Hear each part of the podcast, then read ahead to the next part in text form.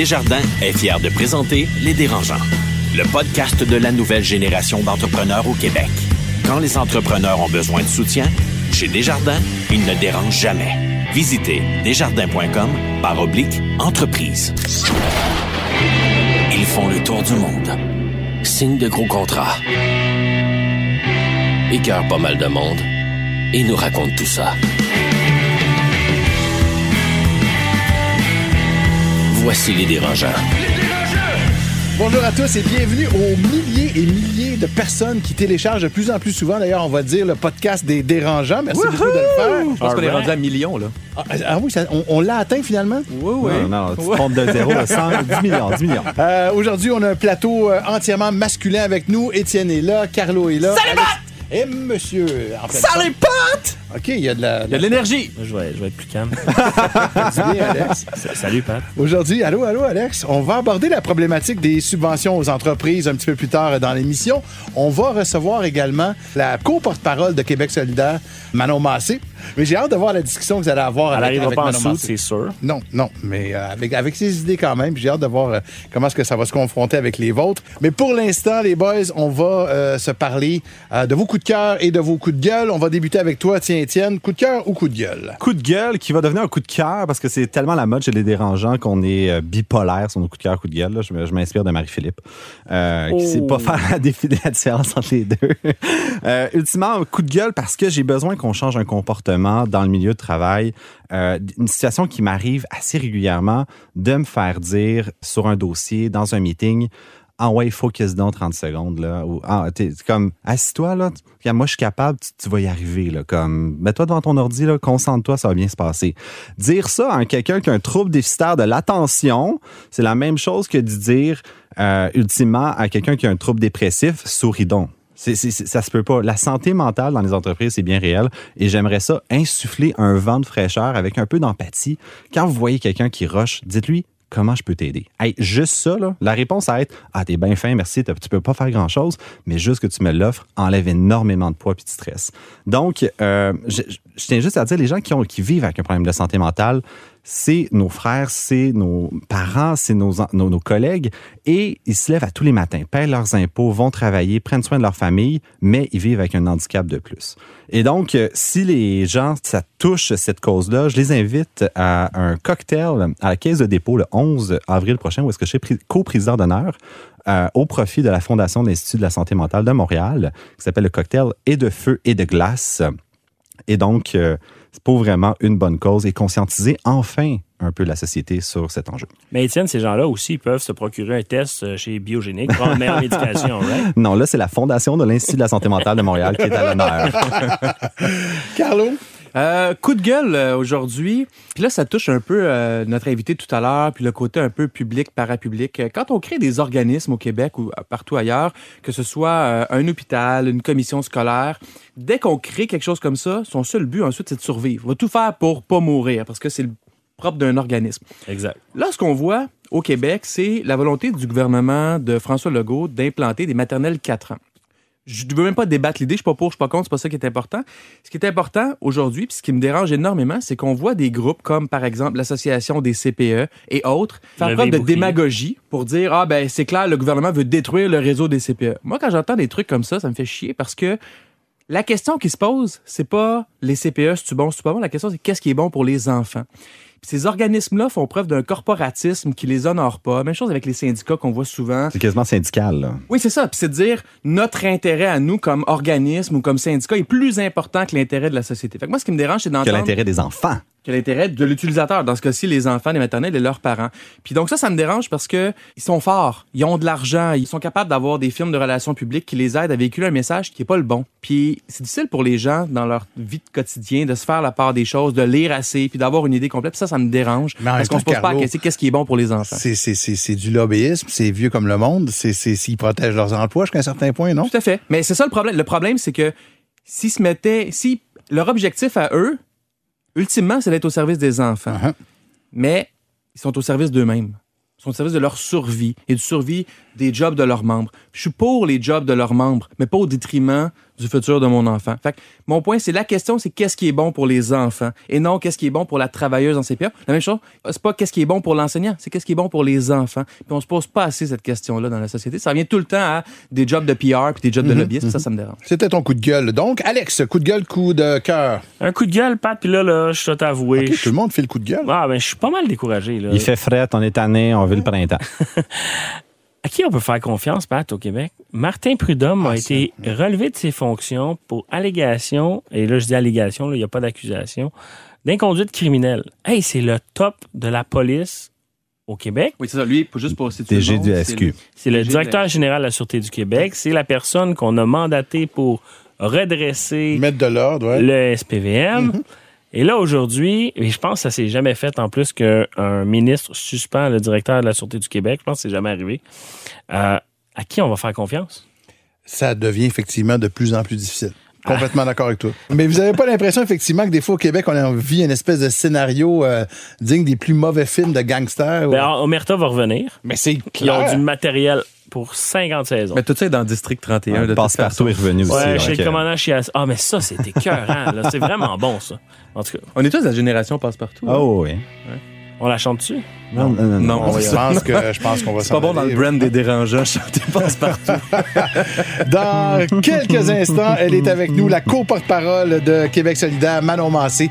On aura, ben, je pense qu'on peut parler d'un débat avec elle. Ça sent bien. Podcast de la nouvelle génération d'entrepreneurs au Québec. Les dérangeants. L'entrevue de la semaine vous est présentée par le programme HOP du groupe Millésime. Votre équipe grandit. Profitez d'un accompagnement sur mesure dans vos défis de recrutement. Visitez millésimehop.com. Elle est euh, députée de Sainte-Marie-Saint-Jacques et co-porte-parole de Québec solidaire à l'Assemblée nationale. On est extrêmement heureux de pouvoir avoir une bonne discussion avec Manon Massé. J'allais dire comment allez-vous, mais là, euh, vous y croyez pas ou vous? Je dis que comment comment vas-tu? C'est-tu mieux comme ça? Ben moi ça me va, mais euh, tu peux me dire vous, vous pouvez me dire tu, faites ça comme vous voulez. Euh, écoute, je vais vraiment bien, puis je suis vraiment contente d'être là avec vous autres à soir, les boys. Ah, ben, ça fait plaisir. Vous savez que ce, Bonjour. ce sont les, les dérangeants donc de l'entrepreneuriat. Ouais. Et euh, on s'en parlait un peu tout à l'heure, puis on a un peu l'impression que Québec solidaire, c'est aussi euh, dans la politique euh, le côté dérangeant de la politique présentement. Ben moi aussi je trouve ça. Puis c'est pour ça qu'on on, on s'est créé pour ça. hein. Ça doit être un peu comme des entrepreneurs quand quand vous trouvez qu'il y a une bonne idée, vous la mettez en forme, vous euh, puis après ça vous vous y allez de l'avant. Ben nous autres ça a été la même affaire. On trouvait que ça ça bougeait pas ben ben que c'était toujours les mêmes vieux partis qui revenaient avec les mêmes vieilles idées. Fait qu'on s'est dit ben pourquoi pas le faire le faire nous-mêmes. Puis euh, c'est ce qu'on fait depuis 12 ans. Tellement de parallèles à faire que les entrepreneurs, on n'aime pas ça porter de cravate. Vous autres, à l'Assemblée nationale, non plus. Non, absolument pas. C'est vrai, j'en porte pas. J'ai pas banné ma tuque, par contre, je m'excuse. Ben, t'as pas le droit de porter au salon bleu, inquiète-toi pas. Est-ce que c'est épuisant de, de, de bouleverser comme ça l'establishment politique à un moment donné? Pour moi, pas vraiment, parce que je le fais en restant moi-même. Je fais ce que j'ai à faire, euh, j'aborde les dossiers d'un angle que je fais depuis 40 ans. Ça me demande pas beaucoup plus, mais c'est sûr que les niveaux de résistance, des fois, ils sont là. Puis ça, tu sens que tu vas à compte courant. là. Oui, puis en politique, il y a beaucoup d'habitudes établies depuis 100, 150 ans. Donc, la façon de faire de Québec solidaire est ta façon de faire, Manon, qui est un clash naturel avec ces façons de faire-là. Est-ce que d'être soi-même dans tout ça aide ou ça aurait été plus facile de s'adapter, ça aurait été plus facile de jouer le jeu de la politique traditionnelle? Ouais, mais là, ça aurait été un non-sens. tu sais. Dans le fond, ce qu'on veut à Québec solidaire, c'est vraiment ébranler ce temple-là. On sait que le monde qui voit, qui regarde la politique ou le monde politique, la reine politique, ben, ils trouvent ça plate, ils se reconnaissent pas. Puis nous autres, je pense que ce qu'on dit, c'est non, non, il faut que vous vous intéressiez à la politique, là. Parce que si vous vous intéressez pas, elle, elle s'intéresse à vous autres. Ça, vous essayez de jouer la game pour la changer. Au lieu de justement casser le système, on va infiltrer le système pour ensuite le modifier de l'intérieur, si on veut. Je dirais pas exactement ça, Étienne, parce que dans les faits, je laisse pas les choses me mouler. C'est-à-dire, ce système-là, c'est la démocratie. Il nous appartient à tout le monde. C'est juste qu'il a toujours été occupé par une certaine classe euh, de gens qui viennent d'une classe X et donc qui ont Non, disons là, une amené- classe euh, bien aisée, une classe oui, euh, exactement, riche, qui portait la, la cravate à tous les jours, dans le fond. là. Puis c'est sûr qu'ils ont amené là les façons de faire, les façons de parler, les façons de s'habiller. Puis en même temps, ben la démocratie, c'est tout le monde. C'est pas vrai que tout le monde se reconnaisse non plus là-dedans. Est-ce Ok. que être chef d'un parti politique, c'est à un certain sens, comme être un PDG d'une PME. Vous avez vos employés, vos membres, c'est vos actionnaires, euh, votre plateforme, c'est votre stratégie d'entreprise. Il me semble qu'il y a des parallèles à faire comme ça. Est-ce que vous vous sentez un peu euh, PDG de Québec solidaire? Euh, oui, à quelque part, il y a des choses qui se ressemblent, euh, mais je dirais, on est dans ce cas-là, un modèle d'entreprise révolutionnaire qui ressemble plus à une coopérative qu'à une entreprise avec un chef qui dit aux autres quoi faire. Nous, on croit aux vertus du travail collectif. On croit que l'intelligence collective, c'est quelque chose qui se développe. C'est ça, la démocratie. Et dans ce sens-là, bien, je t'annonce, Étienne, je ne suis pas chef de ce parti-là, quoique j'en suis co-porte-parole avec Gabriel Nadeau-Dubois, bien sûr. Mais qu'est-ce qui arrive si vous passez au pouvoir? Lequel des deux devient euh, le premier ministre Ben, ou la première ministre? Je suis bonne- tout fourré, je suis tout fourré. Ah oui, hein? ben pas en tout, pas en tout, parce que c'est moi qui est la oui, chef oui. parlementaire. OK. Et Gabriel est le leader parlementaire. Mais oubliez pas, nous, on est là aussi pour faire en sorte que ces façons-là de faire qui existent depuis 150 ans se transforment aussi puis qu'ils soient beaucoup plus proches du monde, du peuple. Parce que la démocratie, je vous l'annonce, les gars, tombez pas en bas de votre chaise, ce n'est pas le vote aux quatre ans. Ça, c'est une étape. Mais ce n'est pas Il la faudrait seule. que le vote soit proportionnel pour commencer. Je suis d'accord absolument avec toi, Alex. Ça prend un mode de scrutin proportionnel. Vous êtes à gauche de l'échiquier complètement, évidemment. Souvent, on associe le monde de l'entrepreneuriat beaucoup plus à droite. Vos politiques font peur aux entrepreneurs. En êtes-vous conscient et est-ce qu'ils ont raison d'avoir peur? L'entrepreneuriat euh, déterminé comme étant plus à droite, moi, je n'y crois pas. Moi-même, j'ai pendant des années fait de l'entrepreneuriat social. Tout ça est une euh, question de comment on aborde les choses. Puis moi, je pense que les, les PME, puis les TPE, hein, parce que ça aussi, des fois, on oublie ça. Puis, euh, Les très petites oui, entreprises. oui, hein. parce que quand on dit PME, là, ça, c'est 500 employés et moins, là. C'est gros 500 gros, employés, là. Ah. Mais TPE, c'est ça qui représente euh, une grande partie de, de votre gang, dans le fond. Je m'égare un peu, mais ce que je voulais dire, c'est ce qu'on met au jeu. Tu sais, quand, quand, par exemple, on dit le transport en commun gratuit, ben ça, c'est vos employés, vous-même, que ça, touche. Quand on dit que euh, pour Québec solidaire, euh, la responsabilité de prendre soin des dents des gens, c'est une responsabilité qui coûte beaucoup moins cher quand on la prend ensemble, collectivement, que quand chacun faut qu'il paye de sa poche. Ça aussi, c'est d'aider vos employés, vos amis et vous-même. Quand on parle de gratuité scolaire, c'est votre monde qui travaille chez vous qui vont pouvoir de façon continue euh, se perfectionner. Fait que moi, je pense qu'il y a une conception que Québec solidaire, euh, c'est là euh, en opposition avec le développement économique pas en tout. Ce qu'on dit juste par contre, c'est qu'on pourra pas développer sans cesse comme ça. La planète est pas capable de nous absorber. Et c'est là qu'il faut trouver un équilibre entre ce qu'on a à mettre de l'avant, puis on a plein de programmes, puis oui, on les aime, les entrepreneurs, et prendre soin de notre planète parce que plus de planète, plus d'économie. Pour un entrepreneur, dans le fond, nous, ce qu'on veut, c'est être capable de prévoir, parce qu'on fait souvent des plans stratégiques, des, des forecasts sur euh, 3, 5 ans. Ouais. Puis, ultimement, j'ai l'impression qu'il y a une adéquation avec le monde politique où est-ce que des fois, des, des programmes, ben, c'est, ça va être aux 4 ans ou même des fois 2 ans. Puis, ultimement, tout ce que je veux me faire dire, Manon, là, c'est voici l'autoroute que tu peux rider ta business. Ouais. Puis, on te fout la paix. Je vous donne un exemple, puis là, on va sortir l'éléphant de la pièce. Là. La question du 15 pièces de l'heure. Yes! On y a parlé. T'as écouté la saison 2 des Dérangeants, on en a débattu. My God, Ah Manon, oui, tu ah m'impressionnes. Je pense que tu peux scratcher une ligne feuille. Hey. Non, mais c'est parce que je trouve qu'en termes de prévisibilité, parce que c'est de ça que Ah tu non, c'est un excellent exemple. C'est un excellent exemple. Nous, là, c'est pas compliqué. Ce qu'on sait actuellement, là, c'est que le salaire permet pas à du monde de vivre dans dignité. Pourquoi? Il est obligé d'aller à la banque alimentaire parce que les revenus ne suffisent pas pour payer le loyer, la bouffe, etc., etc. Beaucoup de ces gens-là travaillent 40, 50, 60 heures par semaine au salaire minimum et ça ne leur permet pas non plus d'atteindre leur objectif. Comment se fait-il? Donc, on appelle ça un salaire minimum. Alors, ce qu'on dit, c'est pas compliqué, c'est il faut faire cette transition-là. Il faut aller vers un salaire minimum. En fait, si c'était nous, il serait de 15 pièces de l'heure au 1er mai de cette année. Sauf que cet argent-là, qu'est-ce qui arrive avec cet argent-là? Qu'est-ce qui arrive avec vos employés qui Il se gagnent? crée pas, c'est ça. L'argent n'apparaît pas. Ben, first, ça se le cash flow. Là. Sauf que, un, tout dépendamment des services que vous offrez ou des produits que vous offrez, vous offrez un pouvoir d'achat. On sait que les PME sont surtout, euh, même les TPE, tournés vers l'économie locale, régionale. Il y en a que c'est de l'international, je sais bien, là, mais il y en a beaucoup qui c'est ça. Mais nous, ce qu'on vous dit en termes de prévisibilité, c'est de dire, on va faire une transition puis on va la faire ensemble. Parce que ce que les études démontrent, c'est qu'au bout de deux, trois ans, tout ça se, se, se, se- comme un equalizer, là, tu sais, ça Se balance, euh. S'égalise, se balance. Égalise peut-être pas, Il y mais a un équilibre qui se Il y a un trouve. équilibre qui se trouve. Ceux qui doivent faire faillite font faillite. Ben, une blague, tu, c'est une blague. tu ris, hein? Qu'est-ce qu'on apprend? À Seattle, même chose Ontario? On apprend que quand ça se passe, c'est pas vrai que tout se met à s'écrouler. L'économie, c'est de l'argent directement réinvesti parce que quand tu gagnes 12 et 50 dollars, puis que tu montes à 15, là, je vous dis tout de suite, tu, tu staches pas ça dans, dans un REER euh, pour la fin de tes jours, là. Tu vas, tu vas manger mieux, tu vas te chauffer un peu plus, tu vas permettre à tes enfants de peut-être avoir deux paires de jeans au lieu qu'une. C'est ça que ça fait, une Dans augmentation. votre programme électoral, il y avait aussi de réduire la semaine normale de travail à 35 heures, puis ensuite à 32 heures.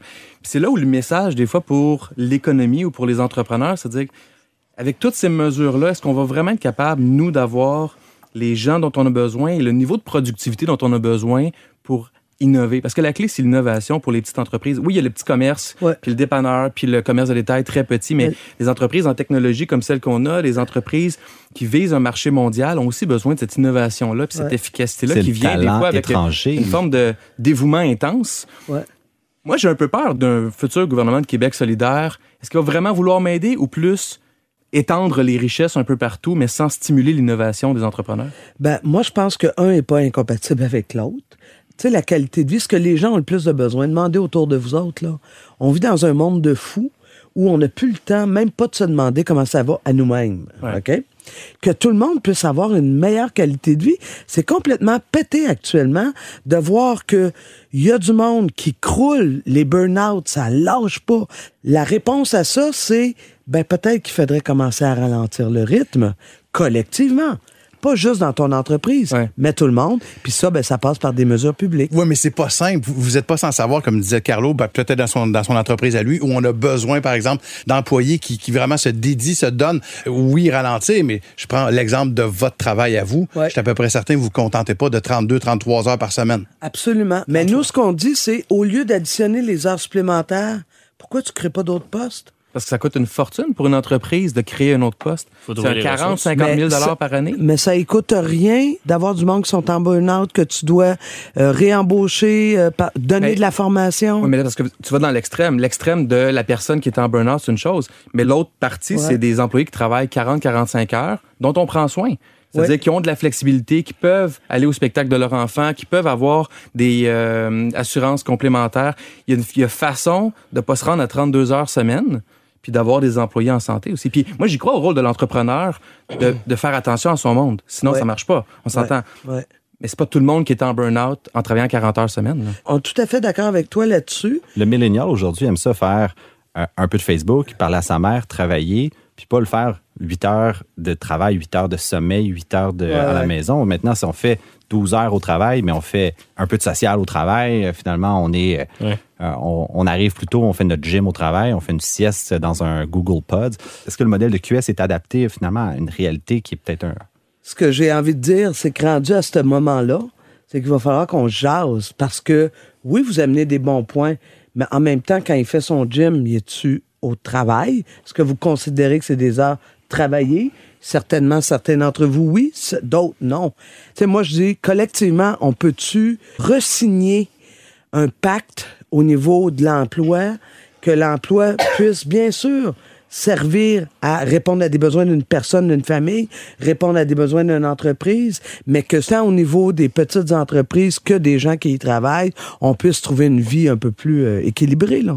Québec solidaire a déclaré que euh, d'ici 2030, vous interdiriez la vente de véhicules à essence. Oui. Récemment- 2040. 2040. bon. Ouais. Récemment, on a une entreprise au Québec qui était largement subventionnée par euh, le gouvernement, qui est euh, Taxelco, qui euh, a mis fin à ses opérations. Et là, on apprend que quelqu'un comme Pierre-Carl Lado va ramasser tout ça pour probablement euh, 5 cents dans pièce.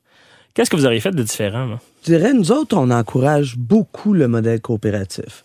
Comme par exemple, quand on a appris comme vous autres que tout ce qui avait été investi là-dedans, euh, puis je pense notamment au niveau des actifs, là, tu sais, des, les voitures. Là, Le voitures- logiciel, les voitures. euh, Exactement. que ça, tout d'un coup, se retrouve dans les mains d'une autre entreprise privée, il y a quelque chose qui tient pas la route pour nous là-dedans. On proposait que ce logiciel-là qui a été développé, pourquoi il serait pas au service de, de tout le monde? Ouais. Hein? Et dans ce sens-là, ben, on a manqué une belle occasion euh, avec euh, Taxelco de pouvoir euh, démontrer qu'on était préoccupé par l'environnement. Changement de sujet. Sans revenir sur le rôle important que les syndicats ont eu dans, dans l'histoire du Québec, entre autres, je pense que Québec solidaire est un parti qui est pro-syndicat. On vient d'annoncer que vos employés de l'aile parlementaire venaient de se syndiquer. Ils ont-ils Euh, le droit au gym maintenant? Est-ce qu'ils peuvent. Ils n'ont pas le temps.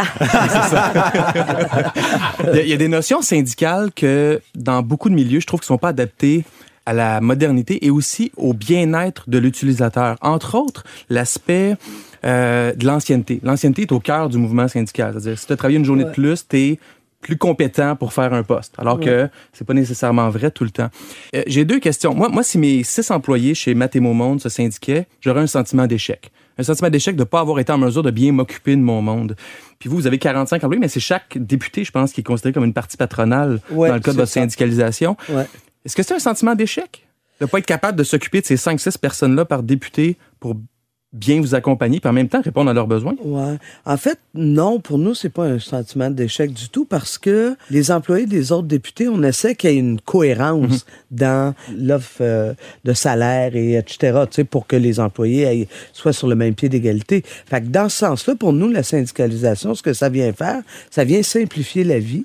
Tantôt, tu commençais, Carlo, en disant, euh, par exemple, la question de l'ancienneté, euh, c'est problématique, bon, etc., etc. faut toujours se rappeler que le besoin de se rassembler pour avoir un rapport de force. L'employé, là, il n'y a pas de rapport de force par, par rapport au, au boss. Et des histoires d'horreur dans l'histoire, messieurs, on pourrait vous en raconter. Ouais. Et particulièrement nous, les femmes. Tu viens d'aborder euh, l'aspect féminin en quelque part de, de- Ouais. de ton rôle. On dit souvent que c'est plus rough en politique aussi pour, pour les femmes. Euh, Est-ce que, selon toi, quand je suis rendu au tutoiement, ça, Ça y est, c'est naturel. Félicitations, Pat. Merci. Bon. Non, mais est-ce que selon toi, euh, est-ce qu'on a euh, été plus rough? Est-ce que les médias ont été plus rough avec Catherine Dorion parce que c'est une femme ou parce qu'elle dérange? Ben moi, je dirais les deux. Catherine, elle, elle a son franc-parler, puis une qui est une femme sans compromis. Elle s'est fait élire avec toute son authenticité, puis je pense dans ce sens-là, euh, oui, elle dérange. Mais euh, en même temps, elle a choisi un parti aussi qui dérange. Ouais. Fait que t'additionnes les deux, ça fait pas pire. Catherine, qui est une une jeune recrue de QS, Ouais, ouais, ouais. le talent. Ouais. Le talent, c'est en même temps pour les entrepreneurs le core de notre succès. Puis aujourd'hui, où est-ce qu'on s'en va? Le, le Québec, on, on, on compétitionne pas contre nous-mêmes, on compétitionne contre le monde, Ouais. contre des entreprises qui sont en Irlande, qui sont en Chine, qui En sont Ontario. en Ontario. Dans mon entreprise, qui engage un expert en intelligence artificielle bioinformatique de, mais qui est à San Diego. Je le fais venir ici parce que je vais gagner plus avec lui. Est-ce que je peux bien l'intégrer? Au Québec? Est-ce qu'il doit absolument apprendre le français ou c'est- comme un peu une équipe de hockey. Là. Je m'en vais chercher un, joueur autonome pour aller gagner la Coupe Stanley, puis c'est- ça rendu la game. Le français, là, c'est notre langue commune au Québec. C'est notre langue qui fait en sorte qu'on est capable d'avoir un vivre ensemble qui est pas pareil comme en Toronto ou qui est pas pareil comme aux États-Unis. Alors, moi, là-dessus, il n'y a pas de compromis possible, euh, Étienne, parce que qu'on se donne les moyens, par exemple, de les intégrer. Ça, ça a été une faiblesse, notamment du Parti libéral dans les 15 dernières années.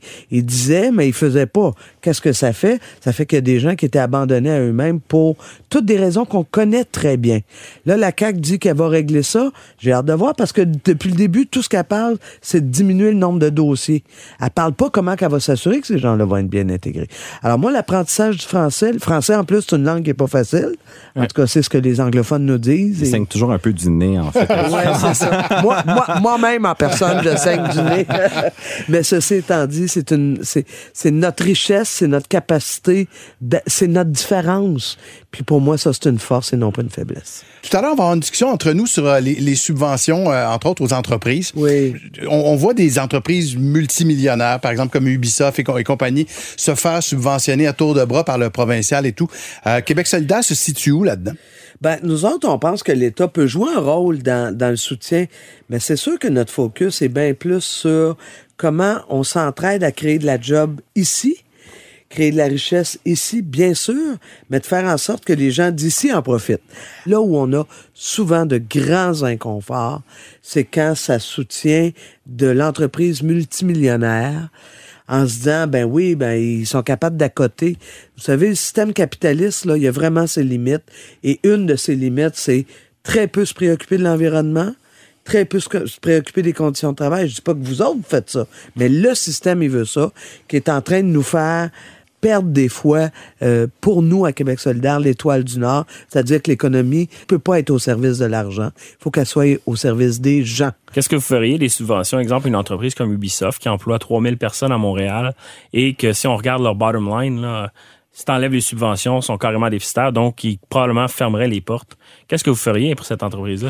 Il y a une chose qui est certaine, c'est qu'on a voulu développer un type d'entreprise, puis ça a l'air que ça a fonctionné parce qu'au Québec, il y a une multiplication. Euh, puis probablement plusieurs de vos collègues en, TPE, en très petite entreprise, En bénéficie, là. Qui en bénéficient dans le Success sens- story. hein. C'est ça, ça, ça, ça l'a drainé, ça l'a amené le monde, puis il paraît que mondialement, on est quand même mauditement bien positionné. Mais la question que tu poses à quelque part, c'est jusqu'à quand qu'on fait ça? Oui, exact. Ouais, c'est ça la question. Je trouve que c'est une très bonne question à poser. Moi, je pense qu'il y a une des choses qui a fait très mal, c'est l'abolition des pôles de concertation comme les CRD, euh, les, les comités régionaux de développement, les, Les CLD, Comité local de développement. Puis les- avec leur comité local de développement, qui eux autres faisaient du service direct, euh, qui est pas nécessairement des subventions, mais des fois juste de l'expertise. Ouais, ouais, un accompagnement. Ouais, un accompagnement, exactement. Du mentorat, des choses comme ça. Mais Puis là, PME euh, Montréal, euh, Il en fait, mais je te dis que plus t'es gros, plus c'est facile. Une petite dernière question comme ça. Est-ce que vous pensez que votre résultat est dû à ce que les gens commencent à changer d'idée et adopter vos idées ou c'est tout simplement que on a une partie de millennials qui sont maintenant en droit de voter puis sont un petit peu plus idéalistes et adhèrent peut-être plus facilement à votre parti? Ben, les jeunes ont toujours existé, là, tu. Idéaliste à 19 ans, là, c'est pas d'aujourd'hui. Hein? Même, je dirais, en me regardant moi-même, euh, Ah, Vous avez 22, 23. Oui, dans ces eaux-là. Euh, mais je pense qu'il y a quelque chose de différent que les jeunes ont, que moi, je n'avais pas à, mon époque. C'est que le compte à rebours, là, par rapport à la question environnementale, là, Ouais. eux autres, ils l'ont en face. Ouais. Oui, absolument. Moi, j'avais pas ça. Et ça, je pense que ça amène à faire des choix radicaux. Et radicaux, là, c'est pas méchant d'être radical dans la vie. Ça veut dire aller travailler à la racine du problème. Puis dans ce sens-là, euh, en matière de lutte contre les changements climatiques, on peut plus se permettre une coupe de petites mesurettes à droite et à gauche. Faut poser des gestes. Puis on n'est même plus en avance. On est même rendu en retard au Québec. Manon Massé, continuez de déranger. Continuez Ben, de vous déranger. aussi, les gars. Yes. Parce Merci que beaucoup. euh, peu, Merci. importe, ouais, peu importe nos allégeances, on a besoin de gens qui dérangent comme ça. C'est bien important pour Tout à l'équipe. fait. Merci C'est ce beaucoup. que je pense de vous autres aussi. Bonne fin de Merci. journée. Merci beaucoup. Le podcast de la nouvelle génération d'entrepreneurs au Québec. Les dérangeants. Vente à salade, une présentation de Desjardins Entreprises. Fier de donner un élan aux projets les plus inspirants des entrepreneurs du Québec. C'est le moment de vous présenter la cinquième start-up finaliste parmi les dix sélectionnés par notre panel d'experts chez Desjardins Entreprises. Je vous rappelle que jusqu'au 4 juin prochain, vous allez pouvoir voter en ligne pour le projet de votre choix qui va mériter une formation bootcamp à l'école d'entrepreneurship de Beauce. Et euh, ben, vous autres aussi, les dérangeants, vous allez euh, choisir un gagnant. Alors, notre projet du jour, Carlo, c'est toi qui le propose. Oui, alors aujourd'hui, on vous présente une start-up qui s'appelle Cano. On écoute son président Marco Gartenhaus et une fille qui boit du café. Allô, je prendrai un latte pour emporter. Est-ce que tu le prendrais dans un canot? Un canot? C'est quoi ça? Tu peux emprunter une tasse réutilisable canot et la laisser dans un bac de collecte près de ton travail. T'as juste à t'abonner pour emprunter les canots chez tous les partenaires à Montréal. Ah, c'est un peu comme le Bixi de la tasse à café? Exactement. Et c'est quoi les avantages de canot? Trois gros avantages. On te donne des rabais, t'as plus à trimballer de tasses et c'est zéro déchet. Les emballages de table, c'est 50% de tous les déchets dans les villes comme Montréal. Oh my god, je vais tout le temps compter sur canot. Tu peux visiter notre site web au canotogo.com, C-A-N-O-T-O-G-O. Si t'as des questions, je suis le fondateur de Cano, je m'appelle Marco Gartenas. Alors, les amis, je, vous, OK. je- je vous ai vu rire un petit peu quand même. euh, J'ai immensément de respect pour les entrepreneurs. Ouais. Tout le temps, quand ils font bien les choses. On dirait du mauvais théâtre d'été dans la, dans la facture euh, sonore de tout ça. Euh, mais sinon, l'idée entrepreneuriale, c'est correct. Je sais pas comment ils vont réussir à financer des idées qui sauvent des 2, 3, 4 sous à la fois. C'est un enjeu d'entrepreneurial de- d'avoir un modèle d'affaires Ah, rentable. on va enlever l'éléphant dans la salle. Le nom. ah ouais, Cano, toi, c'est non? Ben, c'est parce que Non, je m'excuse. Ah ouais? L'idée, j'achète. mais le nom et le branding, prendrais-tu un canot? Ouais, ok, man. Take a kayak! Euh, ultimement, tu sais, moi, Pat, euh, j'ai fait l'erreur maintes et maintes fois. Euh, un pitch, c'est pas une pub. Puis quand on t'offre l'opportunité de faire une pub, tu fais pas un pitch. Je suis vraiment content d'avoir eu ce genre d'exemple-là, que le gars a plugué son entreprise, mais je comprends fuck all son modèle d'affaires, je comprends pas du tout le- le- la rentabilité. Un très le- bon point. hein. euh, le- le- les compétences, mais il y a eu une pub gratuite. Bravo pour la drive, en tout cas. L'énergie. Oui, oui, quand même. Out of the box, out of the box. Et pour découvrir nos dix finalistes et pour euh, voter également, ben, je vous invite à aller euh, sur euh, lesdérangeants.com barre oblique vente ta salade. Vente à salade, une présentation de Desjardins Entreprises. Pour encourager le projet finaliste de ton choix, vote avant le 4 juin 2019 sur lesdérangeants.com barre oblique vente à salade. Les dérangeants. Le débat de la semaine, une présentation de Garling WLG. Le succès, ça se prépare et ça se protège. Développer les meilleurs réflexes en matière de droit et propriété intellectuelle. Visitez garlingwlg.com. On entre maintenant dans le, j'allais dire le vif du sujet. C'est pas le vif du sujet, mais c'est quand même euh, un des moments importants du podcast, c'est-à-dire euh, C'est pas mal ça, le podcast. notre débat, notre débat aujourd'hui qui, euh, qui va aborder la problématique des subventions aux entreprises. On va se parler du cafarnaum que ça peut être parfois pour aller chercher un peu d'argent comme ça. Mais je voulais en fait savoir si pour des, des, des entrepreneurs comme vous, c'est essentiel d'être subventionné ou si on peut fonctionner peut-être sans subvention. Ben écoute, moi, j'ai commencé avec l'idée de dire je ne vivrai pas aux dépens du gouvernement, puis mon entreprise n'irait pas en chercher. Quel move de cave! Toute ta compétition va aller chercher, c'est des avantages qui sont importants, c'est des grosses sommes d'argent. Juste nous, euh, dans le domaine informatique, on a des crédits qui s'appellent les CDAE. Euh, et quand tu as un certain nombre d'employés, ben, tu peux aller récupérer jusqu'à 25% de ta masse salariale. C'est énorme, là. C'est énorme, certain. C'est des très gros sous. Mais pourquoi est-ce qu'au départ, tu t'étais dit, moi, je ne vivrai pas, pour reprendre tes mots, aux dépens du gouvernement? C'était quoi Euh, ton principe de vie? C'est-à-dire. C'était tout simplement une peur fiscale. Moi, je me suis dit, ben, tous ceux qui déclarent ça, euh, c'est du monde croche ou whatever, puis ils ont des problèmes avec l'impôt. Mais il y a un aspect aussi, le rôle d'une subvention pour un entrepreneur, c'est pas d'éponger l'incompétence. tu sais. Fait que tu dis, ah, mon entreprise est subventionnée parce que je suis pas assez bon qu'on mon bottom line est à moins 50 000, mais avec la subvention, on est dans le green. moi, moi, j'avais le même point de départ qu'Alex. Quand j'ai commencé, pour moi, là, c'était de vendre des affaires. Je pensais pas qu'être entrepreneur, être un bon entrepreneur, allait chercher des subventions. Pour moi, c'était comme quasi l'inverse. C'est quand tu as de la misère, quand tu es dans un milieu qui est pas rentable, quand tu as un mauvais modèle d'affaires, que tu as besoin de ça. Fait que moi aussi, j'ai j'explorais jamais, jamais, jamais ça.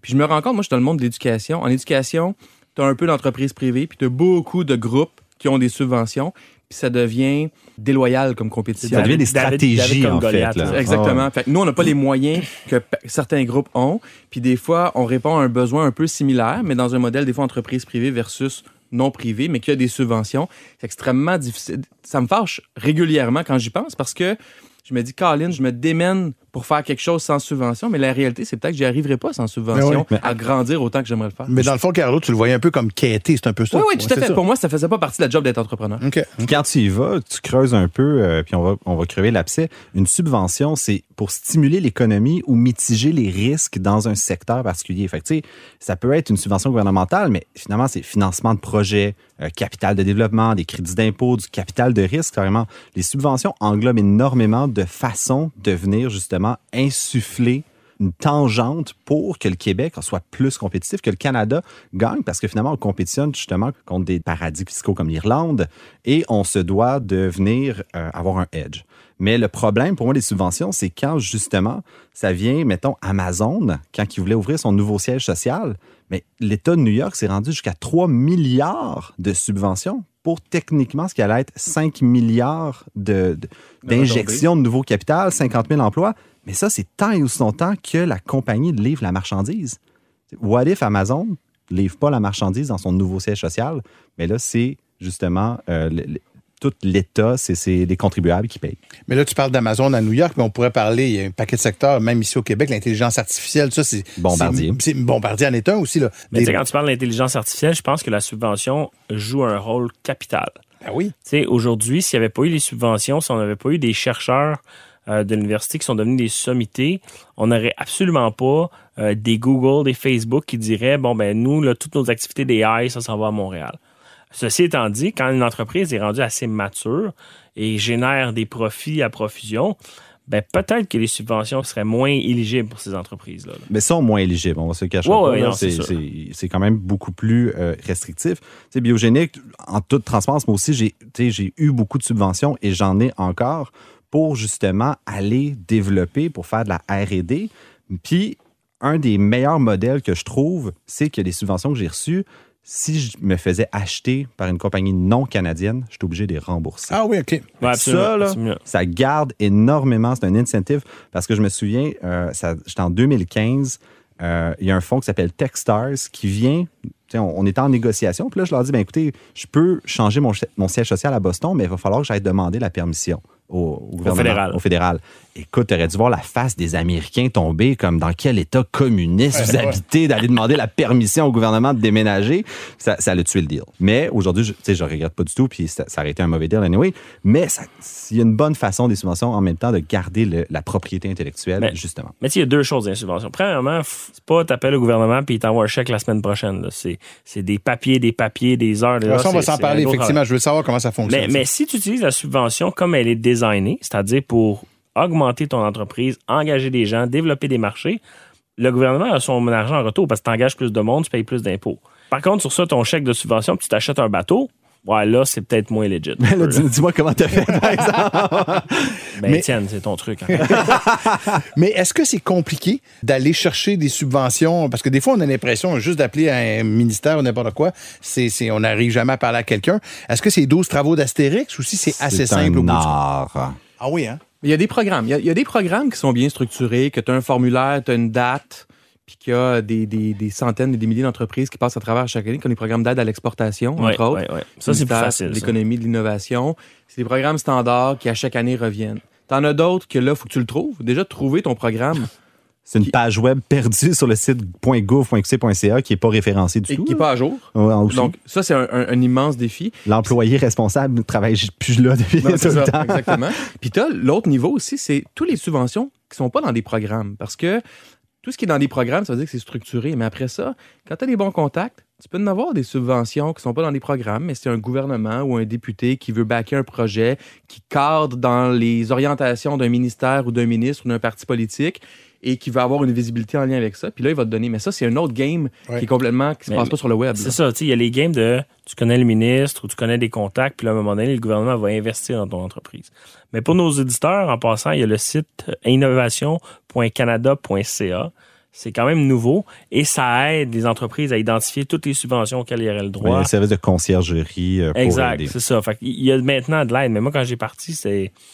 Bon, ben, bonne chance, mon chum. Ah ouais. Pour refaire du pouce là-dessus, puis pour nos auditeurs, justement, qui pensent se lancer en affaires, puis là, on vient d'entendre de, de connaître le député, puis oh my God, c'est ça les su- le monde des subventions. Pantoute, là. Je veux dire, la Non, non, première subvention, puis c'était un prix, c'était une bourse que Biogénie qu'on a eue, c'était Fondation Montréal Inc., qui c'était 25 000 Mais c'est plus une bourse, Mais non? C'était une bourse, mais ça revient un peu euh, au même concept. C'est Euh, relativement pas compliqué. Là. Si tu as quelque chose qui a de l'allure, tu peux l'avoir. Puis, moi, j'invite, en fait, LP Maurice de BuzzBud avait fait un site web qui est putain à jour, mais c'était un répertoire de justement ces bourses, subventions-là de démarrage d'entreprise. Puis aujourd'hui, ça a été repris dans le concept par Bonjour Startup Montréal. Puis ça, vraiment, c'est c'est- c'est très simple. Tu es un étudiant euh, universitaire en bas de 30 ans, boum. Tu en as plusieurs, puis voici, puis c'est bien référencé. Mais est-ce qu'en ce sens-là, est-ce que n'importe quelle petite entreprise qui commence devrait pratiquement avoir comme premier employé quelqu'un qui va être chargé d'aller chercher des subventions? Est-ce que ça vaut la peine à ce point-là? Non, devrait avoir comme premier employé un employé subventionné. Moi, je dirais non, parce que, à moins d'être dans un domaine qui nécessite des subventions simplement pour survivre, essaie d'avoir un bon modèle d'affaires, puis fonce dans ton modèle d'affaires. Après ça, passe un petit peu de temps à chercher des subventions, des programmes de subventions. Puis il y en a au niveau des crédits d'impôt remboursables pour la Ouais, recherche et développement. C'est un no-brainer. Il faut que tu le fasses quand tu fais de la recherche et développement. De soutien à l'exportation qui peut rembourser jusqu'à 40% des dépenses jusqu'à un certain seuil. Le jour où tu as des actions liées à l'exportation hors Québec, donc même en Ontario, en lien avec ton site web, des voyages d'affaires, tu y vas. Si ta business est basée sur des subventions, une vraie business Ouais. là, qui est pas. Fais pas ça. Mais non, mais gars, je te, problème- je te donne un exemple, OK, Carlo? La subvention que je parlais tantôt, là, le 25% de masse salariale, là, Ouais. bon, la règle, c'est qu'il faut que tu aies au minimum 6 employés pendant 12 mois. OK. Par contre, si tu es un start-up, puis tu te dépêches, puis tu engages 6 employés pendant ta première année, tu es éligible automatiquement. Ça fait une maudite différence quand tu commences, si tu as 25% de ta masse salariale qui est Mhm. réduite, ça te permet d'engager du monde qui est plus compétitif. Ça te permet peut-être d'avoir un employé de plus que normalement tu n'aurais pas Ouais, les C'est moyens. un bon point. Mais ça prend l'argent pour le faire parce que c'est des crédits Ah oui, c'est sûr. Donc, c'est- T'es as comme 12 à 18 Non, non, non, là. Investissement Québec, les finances étaient remboursées à tous les mois.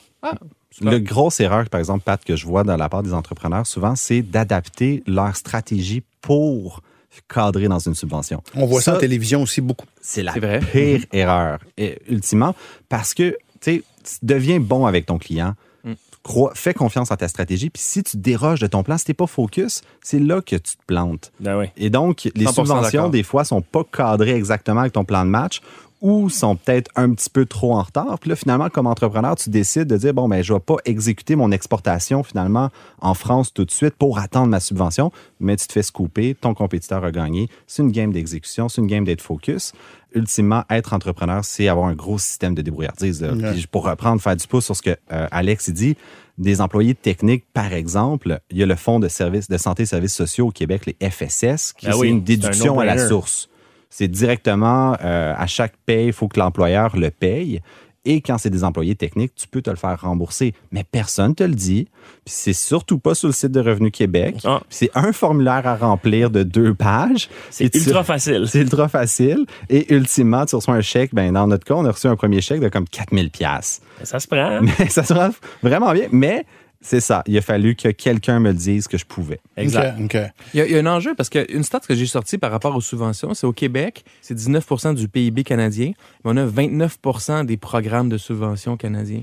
Ce que ça me dit, moi, si je fais une analyse très, très simple, c'est que, en partie, pour gagner la game de l'entrepreneuriat au Québec, la connaissance des subventions est plus importante que ça va l'être en Ontario ou en Alberta. Puis ça, pour moi, c'est un problème parce qu'encore là, être entrepreneur, c'est pas ça. C'est pas de rechercher des subventions. Mais comme on est dans une province qui offre beaucoup de subventions à gauche et à droite, puis un- des centaines de programmes de subventions, en plus de tout ce qui n'est pas dans les programmes, moi, ça, me- ça me dérange parce que ma job d'entrepreneur, ça devrait pas être ça. Non, mais il y a Ouais, des spécialistes qui existent là, pour ça. Pourquoi ça te dérange si au bout du compte, c'est un service qui est offert?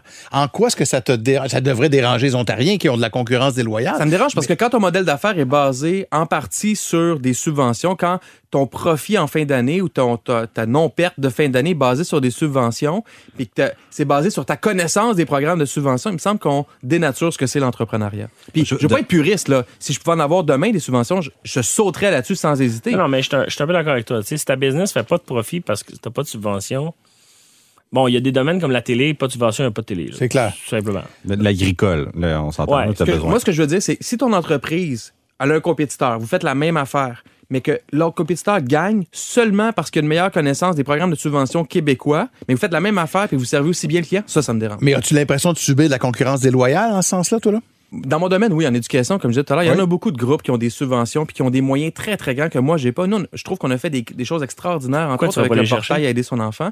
Mais c'est quoi? On a créé un, un OBNL avec aidersonenfant.com. C'est ce que j'annonçais dans un épisode il y a, il y a deux. Ta, ta il y a deux compagnie à l'autre du monde, là, que tu payes pas d'impôts, là? Non, pas du tout. OK. non, non. Aider son enfant est devenu un OBNL. Une des raisons, c'est pour aller chercher plus facilement des subventions et des commandites Ouais. dans le parapluie de l'OBNL, parce que sinon, on fait face à des groupes qui ont des millions de dollars pour faire exactement ce que nous, on fait. Puis je dis pas qu'ils le font mieux que nous. J'ai pas l'impression qu'ils le font mieux que nous. mais On n'a pas les mêmes moyens. C'est fâchant. Ouais. Ultimement, moi, je, je suis un peu en désaccord avec les gars dans le sens que j'étais contre les subventions. Là, je suis plus euh, partagé, mais c'est sûr et certain, je vais prendre le modèle de Bombardier parce que c'est l'éléphant dans la pièce en termes de 1 milliard de subventions, de l'argent des contribuables québécois, mon Dieu. Mais En fait, c'est même pas une subvention, c'est un c'est investissement. un investissement, c'est vrai. Mais prenons l'exemple de ça. C'est que c'est quand même des emplois et des revenus récurrents. Oui. L'argent qu'on met aujourd'hui est bonne pour 20 ans parce qu'on garde une expertise en aéronautique. En fait, on a vendu, on a donné cette expertise-là à Airbus. Fait qu'on l'a pas gardé bien, bien longtemps. Mais ultimement, après ça, l'entretien des avions, les sous-traitants, les, la communauté, ce qui manque au Québec, à mes yeux, c'est des entreprises que les gens sont prêts à déménager pour venir travailler pour. Tu, prends un Lightspeed, tu prends un Lumen Pulse, un, un Shopify, ils viennent attirer du talent de partout dans le monde pour ça. Ouais. Et donc, ça fait quand même un, modèle d'affaires qui va perdurer. Mon gros problème, c'est subventionner des ventes qui vont durer sept jours, puis qu'après ça, c'est fini, il n'y a plus de relation avec le client, le client va ailleurs. On a reçu euh, Manon Massé il y a quelques minutes maintenant. Alors, je vous pose la question si vous étiez politicien, parce que je suis pas sûr de saisir exactement où vous vous situez. là. Est-ce que vous favoriseriez l'accès aux subventions pour les entrepreneurs ou peut-être pas tant que ça? Alex. Oui, absolument. Mais dans la mesure de la logique. Tu sais, selon tes revenus, selon qu'est-ce que tu vas faire à la subvention. Je mettrai les mécanismes en place pour éviter l'abus. Mais oui, ça fait partie d'une arme qui est disponible.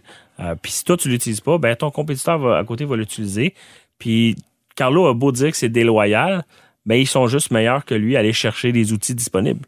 Tu comprends? Ils se sont juste structurés de façon à aller les chercher ou euh, le sortir. Moi, je dirais, c'est quoi l'objectif des subventions? Parce que si j'étais premier ministre du Québec, pas du mhm. Canada, mais du Québec, je dirais, on va faire des programmes de subventions qui vont permettre aux entreprises québécoises de bâtir des secteurs forts. Une fois que le secteur est fort, c'est pas le rôle du gouvernement de financer ça. C'est d'aider les entreprises québécoises à croître à l'étranger, hors Québec, hors Canada. Quand ces objectifs-là sont atteints, on règle quelque chose. Mais est-ce que l'objectif du gouvernement du Québec, c'est de financer le secteur du jeu vidéo? Là, on se trompe. Jeu vidéo, pas jeu vidéo, on s'en fout.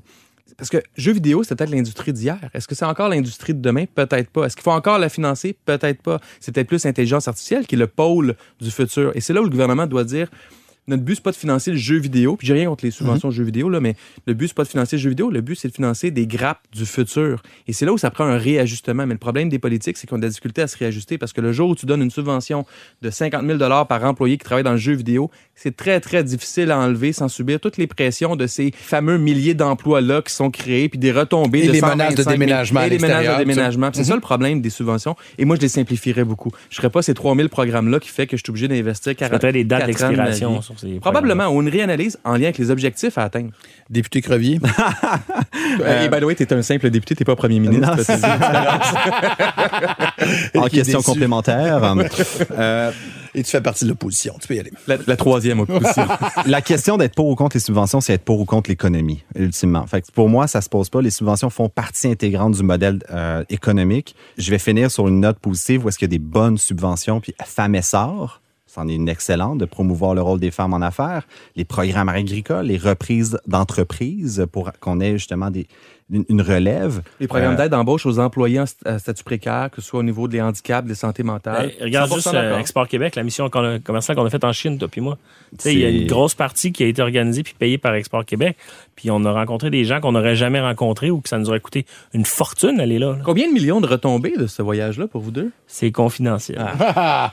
non, pour être de notre côté, ça a vraiment été... Euh, Nous autres, ça a été très bon. Étienne, Carlo et Alex, merci beaucoup. Ça a été un super podcast, vraiment, avec Manon Massé. Euh, tout ça. Vous avez été euh, excellent. J'ai chaud, j'ai chaud. Quoi? c'est pas bon C'est piment fort. C'est pas pareil. On va couper ça au montage. Ah, pas sûr, moi. Dans notre, euh, prochain podcast, j'ai bien hâte parce qu'on va vous présenter une artiste qui est en train de renouveler complètement la manière de faire des tournées au Québec et ultimement la manière d'être une artiste. Andréane Amalette va être avec nous. manquez pas ça. Merci les boys. Merci beaucoup. Merci. Le podcast de la nouvelle génération d'entrepreneurs au Québec. Les dérangeants.